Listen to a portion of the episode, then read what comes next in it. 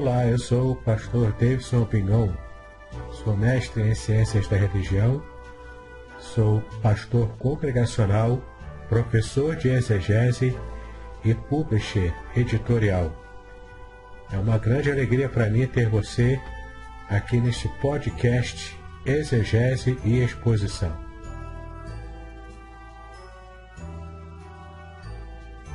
Participe! Sugira novos temas para que eu esteja tratando aqui nos podcasts. Eu quero aproveitar para convidá-lo também a assinar o meu canal do YouTube, especialmente para ter acesso a playlists Exegese e Exposição, onde há vários vídeos que você pode ampliar ainda mais o seu conhecimento bíblico. Se você quiser, também tem um grupo do Telegram chamado Exegese e Exposição. Há também cursos gratuitos meus na, na plataforma Udemy. É só você acessar e participar desses cursos gratuitos.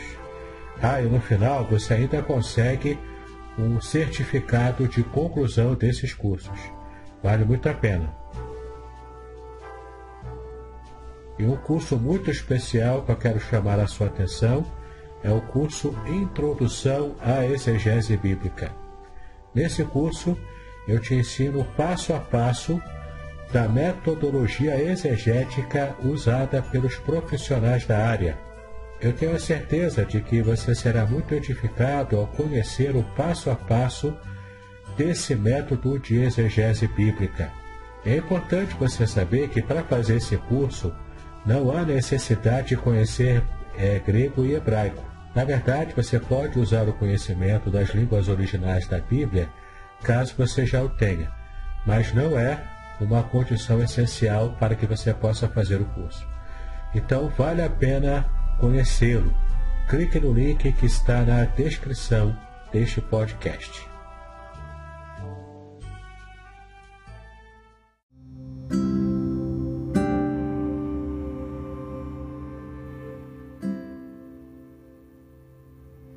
Conseguiram achar? Lucas capítulo 19, de 1 a 10. O texto fala assim para gente.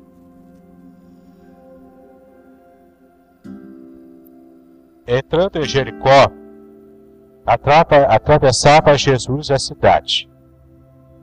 Eis que um homem chamado Zaqueu, maioral dos publicanos e rico, procurava ver quem era Jesus, mas não podia por causa da multidão, por ser ele de pequena estatura.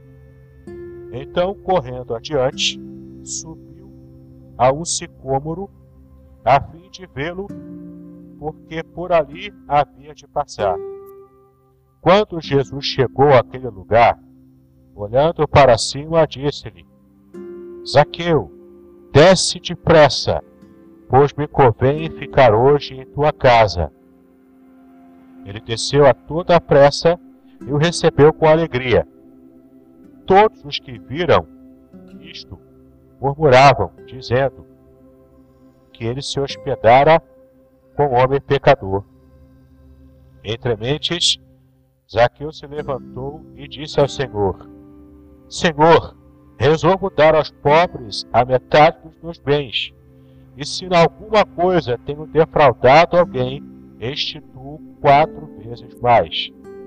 Então Jesus lhe disse: Hoje houve salvação nesta casa, pois que também este é filho de Abraão.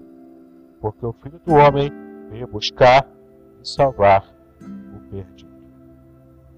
Amém, queridos. Deus nos abençoe em nome do Senhor Jesus Cristo. Nós estamos aqui diante de uma passagem que muito tem a falar ao nosso coração, devido ao, aos elementos que nós vimos aqui e o quanto esses elementos mexem com a gente. Esses elementos principalmente tratam conosco sobre um tema que é muito caro a nós, e a pergunta que eu posso fazer para vocês logo no começo dessa passagem é a seguinte: qual a relação entre Zaqueu, o publicano, com esses tantos políticos que nós conhecemos hoje, nos nossos dias, e o quanto esses políticos têm trazido de malefício para a sociedade. Às vezes eu vejo, eu ligo a televisão, vejo reportagens ao longo do, da, da, semana, ao longo do, do dia também, e a gente vai vendo cada podridão que vai aparecendo. E a gente sabe o quanto essas situações que esses políticos acabam criando devido a, a, a, a rombos, devido a, a, propinas, devido a tudo isso, o quanto isso traz de, de coisas ruins para a sociedade, de modo geral, para a educação, para a saúde, para a segurança, e o quanto isso afeta a nossa economia doméstica, o quanto isso mexe com o nosso bolso, o quanto isso mexe com também com toda a, a nossa estrutura que nós já temos para continuar vivendo, para sobreviver.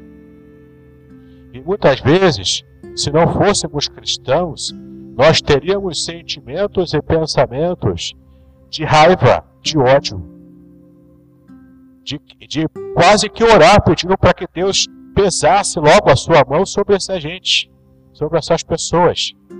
Porque afinal a gente sabe o quanto essas pessoas têm sido egoístas e têm roubado o dinheiro que não lhes pertence. E o quanto isso tem mexido com a gente. Há, alguns, algum tempo atrás, alguns anos atrás, surgiu um movimento na teologia, especialmente na teologia católica, chamada de Teologia da Libertação. Essa teologia da libertação diz o seguinte: que Deus faz opção preferencial pelos pobres. Ou seja, numa situação social em que Deus tenha que escolher beneficiar alguém que já é rico ou beneficiar ou abençoar alguém que é pobre, Deus sempre escolheria o pobre para abençoar. Só que não é isso que a palavra de Deus fala para a gente. Não é isso. Infelizmente, essa, essa ideia é muito bonita, muito bacana, muito legal, mas ela não é uma ideia bíblica. E a gente percebe nessa própria passagem o quanto o Senhor Jesus tem opção preferencial pelo ser humano de um modo geral. Jesus conseguiu enxergar, enquanto esteve aqui na Terra, acima das estratificações sociais que nós conhecemos. Porque nós estamos inseridos em contextos sociais. A gente só consegue enxergar a vida dentro desses contextos sociais. Como em outros países que existem castas bem definidas, bem divididas, e quem é pobre sempre vai ser pobre, quem é rico sempre vai ser rico. E nunca há chance de alguém de uma casta inferior conseguir ascender para uma casta superior. Não é dessa forma que o Senhor nos enxerga.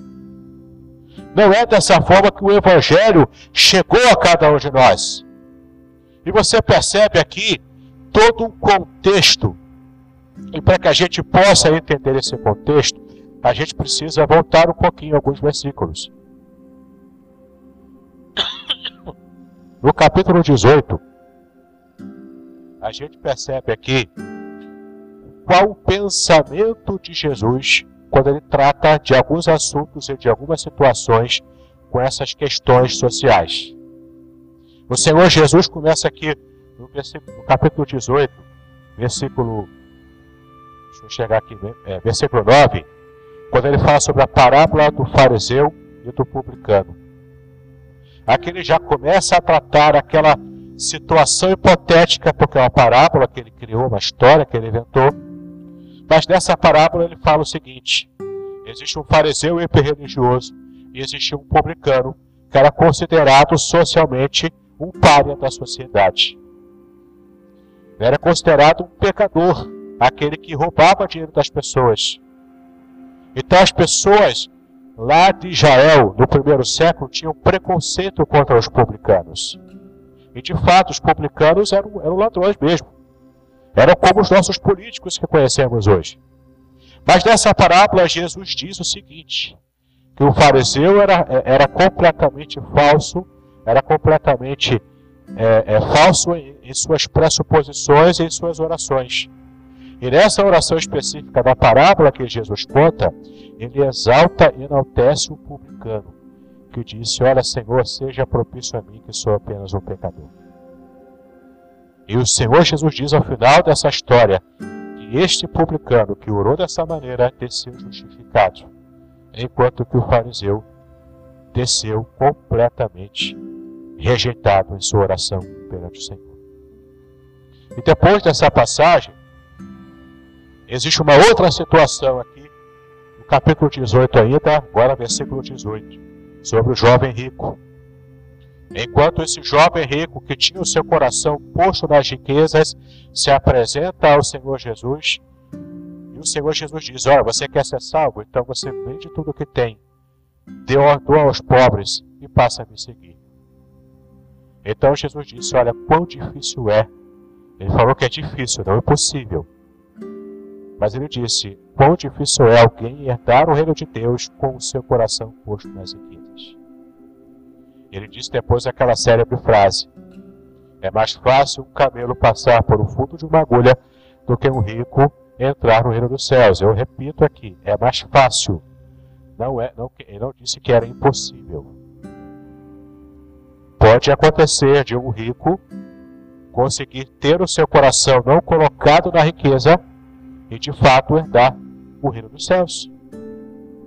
E a gente vai seguindo na leitura do texto. Agora estamos indo no capítulo 18, versículo 35, onde você percebe Lucas narrando aqui a cura do cego de Jericó. Ora, Jesus estava caminhando já nesse contexto, ele estava indo para Jerusalém. Porque no dia seguinte, ou daqui a dois dias, no tempo de caminhada que ele estava tendo, haveria a Páscoa, a festa da Páscoa. Ele queria estar com os seus seguidores, com os seus discípulos em Jerusalém para celebrarem a Páscoa. Então, do, naquele período de caminhada em que o Senhor Jesus estava com os seus discípulos, uma pequena multidão o seguia. E nesse, nessa caminhada de Jesus para Jerusalém, teria que passar pela cidade de Jericó. A cidade de Jericó, portanto, ficava no caminho para Jerusalém.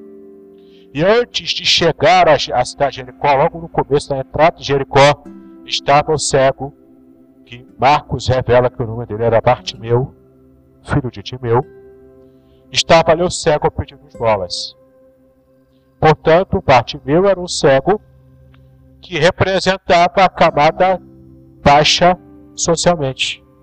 Era um pobre, era um mendigo. Estava ali cumprindo a sua função social de mendigo. Isso você ouviu certo. Na Jerusalém do primeiro século, da cultura judaica, naquele período, quem mendigava estava cumprindo uma função social. Isso porque na mente do religioso judeu, quando ele dava esmola para alguém, ele estava também de alguma forma agradando o coração de Deus e com isso amontoando, amontoando brasas vivas sobre a cabeça. Estava fazendo o seu papel de bom religioso, de homem de Deus, de mulher de Deus. Por isso que Jesus, quando chega para Bartimeu, toda aquela situação, Bartimeu gritando, as pessoas não deixando Bartimeu se aproximar de Jesus, ele era cego, não enxergava nada. Ele sabia que era Jesus porque ele percebeu aquela multidão andando. E quando ele clama, Jesus, filho de Davi, tenha misericórdia de mim, Jesus chega para Bartimeu e pergunta: O que você quer que eu faça? Olhando com a nossa cultura hoje do século XXI, parece uma pergunta ridícula, uma pergunta idiota até. Mas é claro que ele quer ser curado, ele é cego. Só que quando a gente começa a perceber a cultura da época em que isso tudo aconteceu, o que Jesus na verdade perguntou para aquele cego é o seguinte: você quer continuar com o seu sistema de arrecadação de fundos? E quando as pessoas pediam as bolas e recebiam as bolas, recebiam muitas vezes um bom dinheirinho. Conseguiam de fato é, ter uma vida mais ou menos equilibrada do ponto de vista financeiro.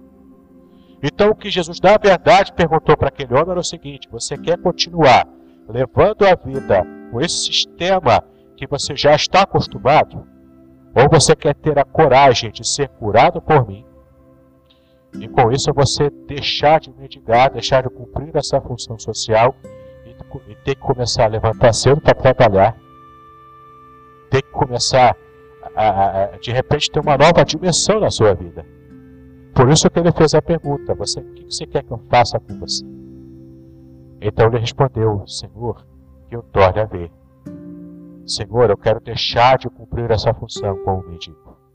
Eu quero simplesmente ter uma vida diferente da que eu estou acostumado. Eu tenho coragem de romper toda essa tradição que eu tenho tido na minha vida, talvez desde, a, a, a, desde que nasceu, quando já nasceu, se for o caso de já ter nascido cego. Mas eu quero ter uma vida diferente. Então Jesus ali cura aquele, aquele homem que representava as camadas pobres da sociedade. Jesus enxerga o cego, mesmo no meio daquela multidão apertando, impedindo que os cegos chegassem para Jesus. Ele se aproxima do cego e cura e traz vida abundante para aquele homem.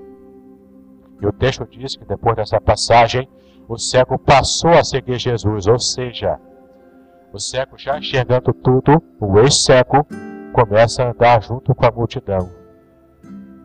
E a caminhada continuou por Jericó, entrando na cidade de Jericó. E quando já estava prestes a sair de Jericó, um homem chamado Zaqueu percebe que havia aquela turba de gente andando. A gente não sabe por que Zaqueu quis ver Jesus. Provavelmente era só uma questão de curiosidade. Jesus provavelmente, para muitas das pessoas que estavam naquela região, era apenas uma celebridade. E, olha, ele cura, multiplica pães. Eu posso comer de graça se eu andar com Jesus, então, poxa, legal. Isaqueu ficou com a sua curiosidade aguçada. Quem é esse cara? Se fosse hoje, ele diria: Eu quero ver qual é a dele. Eu quero ver quem é ele. Ou se ele é isso tudo mesmo que, o, que as pessoas estão falando. Eu quero conhecer, por mera curiosidade. Entenda, queridos. Zaqueu não estava procurando Jesus com objetivos espirituais. Ele estava apenas curioso. Mas acontece uma coisa interessante. Para que a gente possa entender bem essa passagem, a gente precisa entender algumas questões também da cultura da época. Em primeiro lugar, o nome Zaqueu, em hebraico, significa puro. O que a gente conhecendo a história, a gente sabe a ironia do que significa esse nome com respeito à história de Zaqueu. Porque de puro, Zaqueu não tinha nada. A Bíblia, o texto também diz Zaqueu era o maioral dos publicanos. Ele era o chefe dos publicanos. Isso significa algumas coisas. Em primeiro lugar, significa que Zaqueu era um colaboracionista do Império Romano. O que era, qual era o papel do colaboracionista? Nós temos o Império Romano, que estava acima os ricos, acima da caixa social, que para poder se manter na riqueza tinha que pegar o trabalho forçado dos pobres que estão aqui na parte de baixo da camada social. Então o Império Romano conseguia se manter rico com toda a sua opulência do palácio, o imperador César e por aí vai, porque estava explorando as camadas sociais mais baixas. No caso aqui, a Palestina toda era explorada para manter o império. E quem eram os colaboracionistas? Eram as pessoas do próprio povo das camadas sociais baixas exploradas por Roma que queriam se dar bem na vida. Olha, o time está ganhando, né? O time de Roma, então eu vou ajudar o time de Roma e vou receber as migalhinhas, que é a migalha que vem de Roma para me trazer boa vida.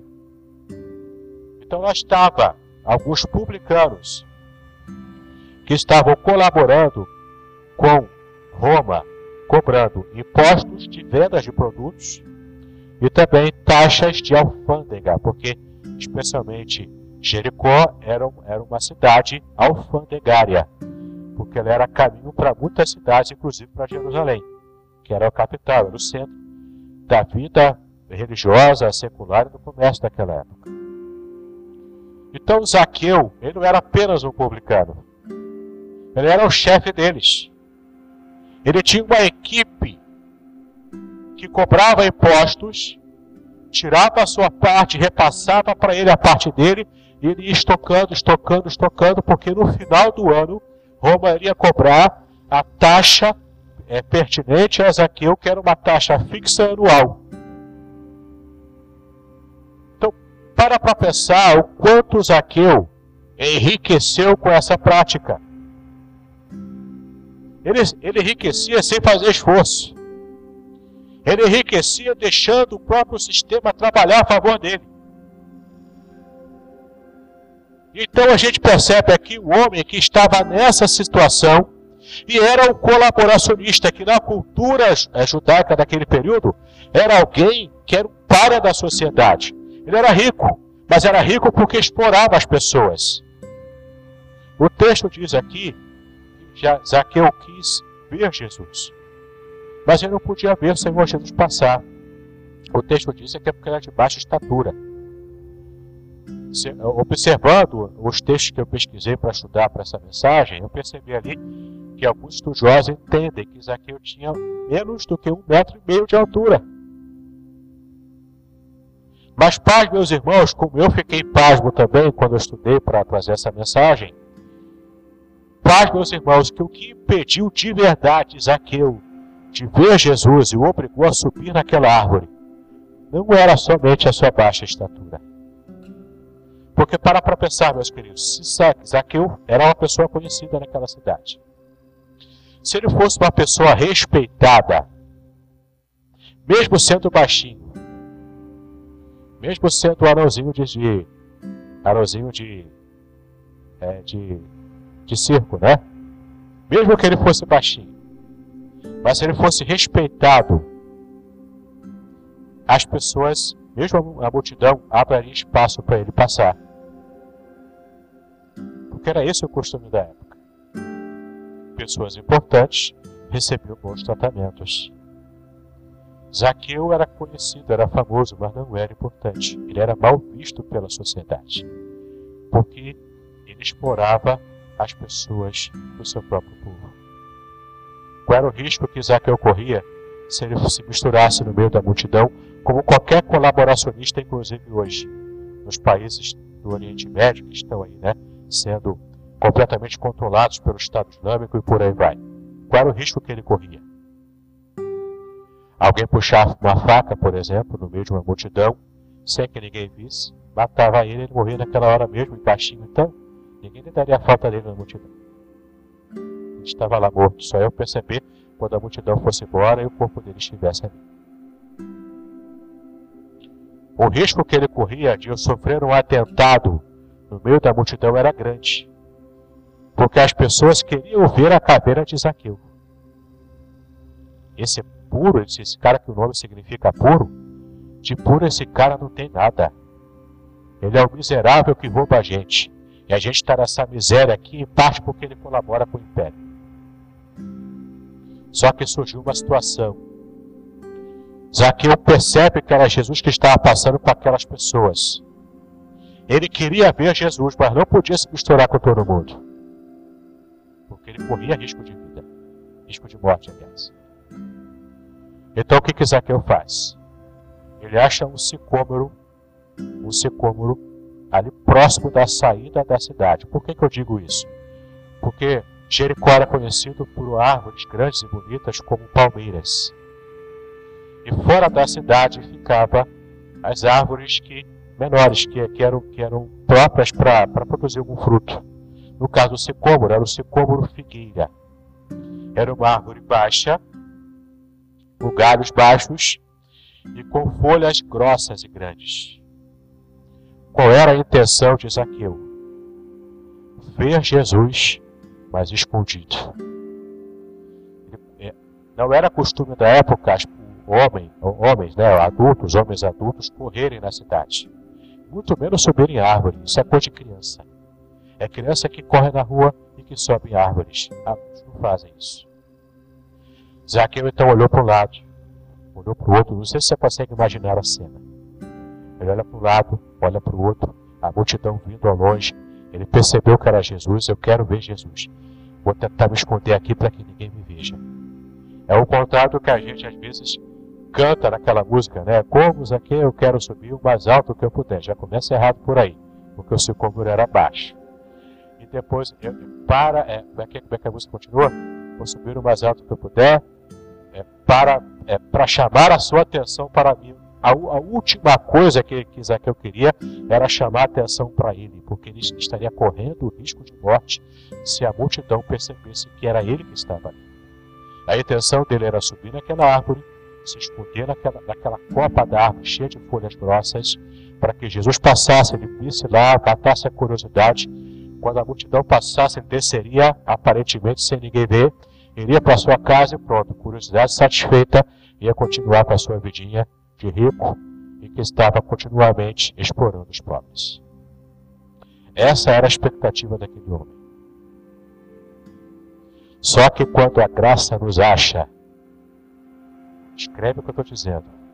Quando a graça nos encontra, ela é irresistível. Para quem sabe não, pega a letra. Ela é irresistível. Quando a graça nos encontra, ela nos acha. Pastor Eduardo pregou há, dois domingos atrás sobre o Éden. Quando Deus procurava Adão e Eva naquela situação após o pecado. Adão e Eva queriam se esconder de Deus. Zaqueu queria se esconder de Jesus e da multidão. Ele não queria ser visto. Ele queria apenas ver. Ele estava curioso apenas.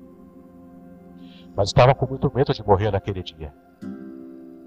Então, quando Jesus passa com a multidão, aquele homem escondido no sicômoro, já quase saindo de Jericó, indo já pegando a estrada para Jerusalém, ele andaria com a multidão a noite inteira para chegar no dia seguinte a Jerusalém e estar perto da Páscoa, para poder celebrar a Páscoa.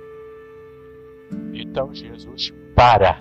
Eu não sei se bateu um vento, se levantou um vento, para sacudir aquelas folhas e Zaqueu foi visto.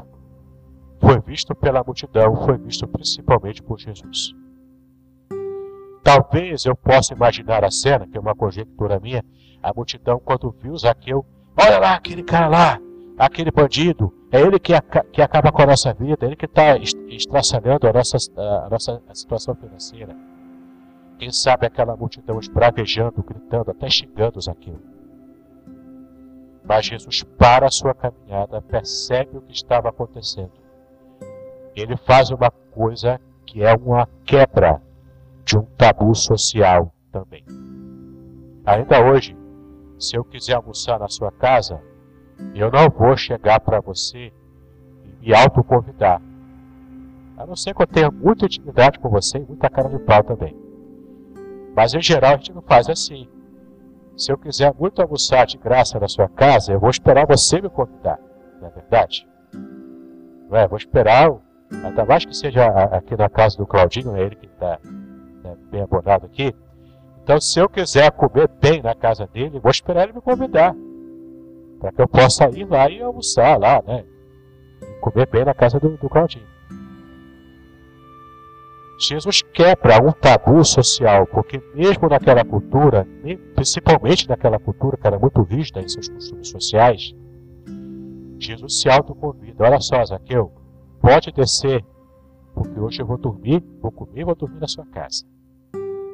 Sabe o que estava de verdade acontecendo ali? Para para pensar, Zaqueu estava com medo de descer, porque ele estava com medo de morrer. Mas então Jesus chega para Zaqueu e fala: Desce, porque eu vou eh, dormir e comer na sua casa, Zaqueu, que todo mundo chama de pecador. Para para pensar o risco que Zaqueu teria ao descer daquela árvore.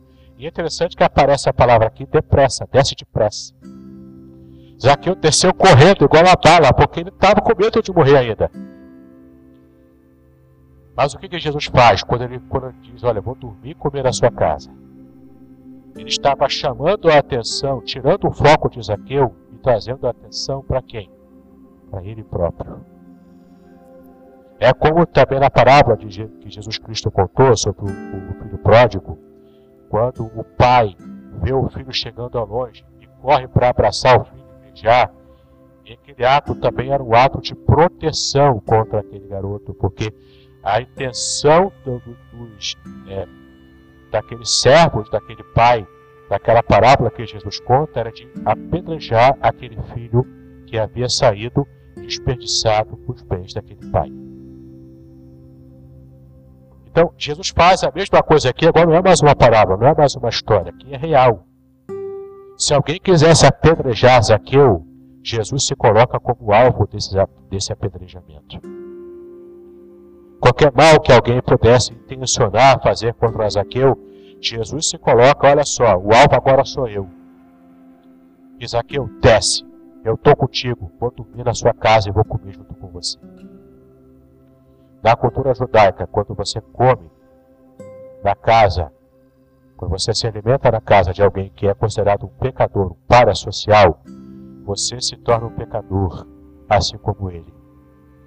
Principalmente na véspera da Páscoa, em que você deveria estar purificado, puro, para poder participar da festividade. Jesus estava chamando a briga para ele, dizendo o seguinte: Zaqueu, desce. Você se chama puro, as pessoas não te consideram puro, mas eu consigo enxergar o seu coração.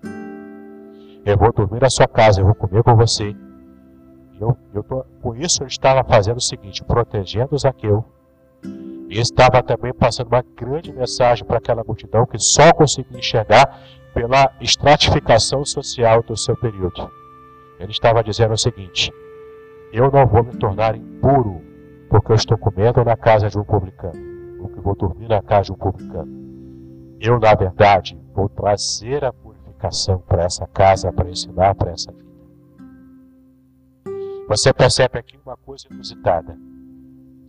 Jesus Cristo não fez opção pelos pobres e por aqueles que estavam sendo explorados pelo Zaqueu publicano, o chefe dos publicanos. Ele fez a opção pela pessoa do Zaqueu, porque ele conseguiu enxergar a intenção real do coração daquele homem. Agora você vai pensar dez vezes antes de praguejar contra o político da sua cidade. Porque mesmo o Pezão, mesmo o Cabral, mesmo o Lula, qualquer político que você imaginar, por pior que seja, ele é um ser humano. Ele é alvo também do amor de Deus para sua própria vida. Parou para pensar nisso? Esse político que rouba você, que tira a sua felicidade, que tira de você uma vida melhor, que explora as pessoas, que mata pessoas quando rouba dinheiro de um hospital e pessoas morrem nas filas. Você consegue imaginar que Deus também tem um plano de amor para essa pessoa? E lá estava Jesus então dormindo e comendo na casa daquele homem pecador, e dizendo o seguinte: Eu vou purificar a sua vida, eu vou purificar a sua casa, porque eu vou proteger você. E de fato, lá dentro, já na casa, naquela época, quando se jantava antes de dormir, era, era portas abertas. As pessoas de fora podiam ver que estava jantando. Então Jesus jantando os, na casa de Zaqueu, comendo a comida impura de Zaqueu. Zaqueu se levanta em certa hora, não sei qual hora, mas ele se levanta e diz: Olha só, se eu tenho defraudado alguém, eu vou restituir quatro vezes mais. Com certeza, Zaqueu não era rico a ponto de conseguir cumprir literalmente o que ele falou. Ali ele estava declarando a sua intenção e com isso ele exagerou um pouco, que também era uma questão de costume também do judeu naquela época. Porque Zaqueu estava falando o seguinte: se defraudei, é óbvio que ele defraudou. Ele defraudou pessoas diretamente, defraudou pessoas indiretamente, porque toda a sua equipe, quando defraudava alguém, caía na conta de defraudação dele milhares de pessoas, talvez todos os habitantes daquela cidade de Jericó, foram defraudados por Zaqueu. Ele falou o seguinte: Eu realmente me arrependi. Para demonstrar meu arrependimento, Senhor, eu vou restituir, eu vou fazer o melhor que eu posso para tentar reparar esse grande mal que eu fiz para essas pessoas. Você consegue imaginar um político desse corrupto aí, é, é condenado pela Lava Jato, ou, no mínimo, é, é, sendo escorraçado pela, pela sociedade brasileira. Você consegue imaginar um político desse falando: olha só, tudo que eu roubei, eu vou dar meu jeito, mas eu vou devolver. Para isso acontecer, tem que ser o quê? Tem que acontecer o quê? Um milagre. Um milagre de verdade. Foi esse milagre que aconteceu com a vida de Zaqueu. Nós vemos na história do cego de Jericó, Jesus curando aquele cego, fez o milagre da cura. Nós vemos agora na vida de Zaqueu, Jesus fazendo o maior milagre do que a cura de um cego. É Jesus restaurando a consciência, a mente, o coração, a vida de alguém que estava cego pela corrupção. Nós temos aqui alguém nascendo para a vida eterna. Nessa noite, queridos, eu quero conclamar você que já conhece o Senhor Jesus. Especialmente você que já é do Senhor Jesus. O quanto a gente precisa, e essa palavra para mim também, tá? Não é só para vocês não, eu também me incluo nisso. Você acha que meu sangue não ferve quando eu vejo certa notícia na televisão? Mas eu quero conclamar toda a igreja do Senhor Jesus a ter uma atitude diferente quando assistir notícias como essas a gente vê todos os dias sobre Lava Jato, sobre corrupção e o quanto isso mexe com a gente. A nossa indignação, nosso xingamento contra políticos não vai mudar a situação do país. Sabe o que vai mudar? É fazer o que a Bíblia diz. Joelhinho no chão. Clamando a Deus, inclusive, para fazer o milagre de salvar essas vidas perdidas que estão fazendo tanto mal para o nosso país e que estão no meio político. É difícil, não é? É um negócio complicado. Ainda mais quando você se vê como vítima de toda essa situação caótica que o Brasil se encontra. Mas, queridos, quem disse que ser cristão era uma coisa fácil? Entendeu? O Senhor Jesus hoje traz essa mensagem para você. Ore pelo teu país. Clame a Deus misericórdia por esse país. Quem sabe até Jesus pode visitar Pezão, Cabral, Lula, tantos outros, com a salvação. Isso pode mudar a história desse país. Amém?